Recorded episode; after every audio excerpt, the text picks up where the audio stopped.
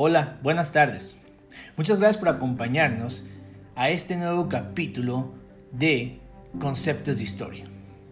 El día de hoy vamos a tratar un tema súper interesante que es el crecimiento novohispano. Tenemos que una vez que ya se instaló el virreinato y comenzaron los años formativos, el virreinato llega a una plena madurez.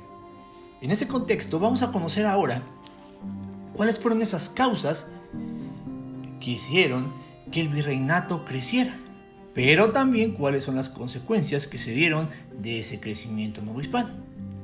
Vamos a conocer primeramente las causas. Número 1. El crecimiento de la población. La, la población comienza a crecer rápidamente. Número 2. Florecimiento de las ciudades. Comienzan a aparecer nuevas manchas urbanas, nuevas ciudades como Guanajuato, Zacatecas, CDMX, Guadalajara, Valladolid, lo que hoy es Morelia. Número 3. El desarrollo de redes comerciales. Tenemos que así como había rutas externas entre el Virreinato de la Nueva España, Perú, Filipinas y el Reino de España, también dentro de manera interna dentro del Virreinato se estaban comercializando productos. Número 4. El papel económico de la Iglesia.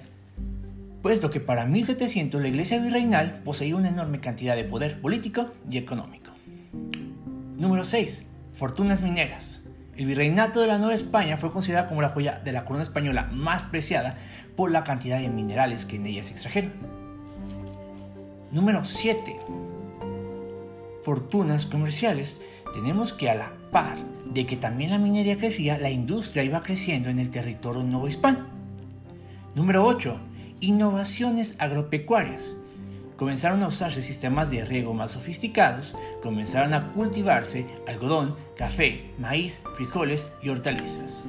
Número 9. Innovaciones tecnológicas. Se recurrieron a técnicas especializadas para extraer el mercurio de las minas. Número 10. Innovaciones industriales. Comenzaron a aparecer fábricas, talleres artesanales, la confección de ropa, manufacturería, calzado.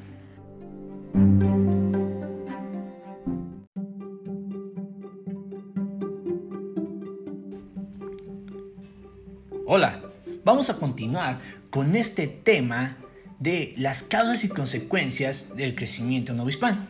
Y una vez que conocimos la primera cara, que fueron las causas que dieron origen a ese crecimiento novohispano, vamos a conocer ahora las consecuencias, es decir, la otra cara. Número 1. La sobrepoblación. A medida de que la población crecía, el territorio fue sobrepoblado. Número 2.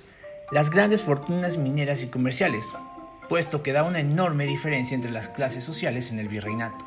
Número 3. La imposición de la Iglesia, puesto que para este año 1700 la Iglesia tenía un bastante poder en lo económico, en lo político y en lo social.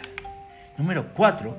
Las innovaciones agropecuarias, mineras e industriales, puesto que trajeron consigo el sometimiento y esclavitud de la clase trabajadora. Así, así como también podemos enumerar las siguientes, como que no había seguros de vida, no había salarios justos, había jornadas laborales extensas, no hubo adquisición de propiedad, hubo muchos latifundios que eran las tierras sin propiedad legales y posteriormente esos latifundios se convertirían en haciendas para el trabajo.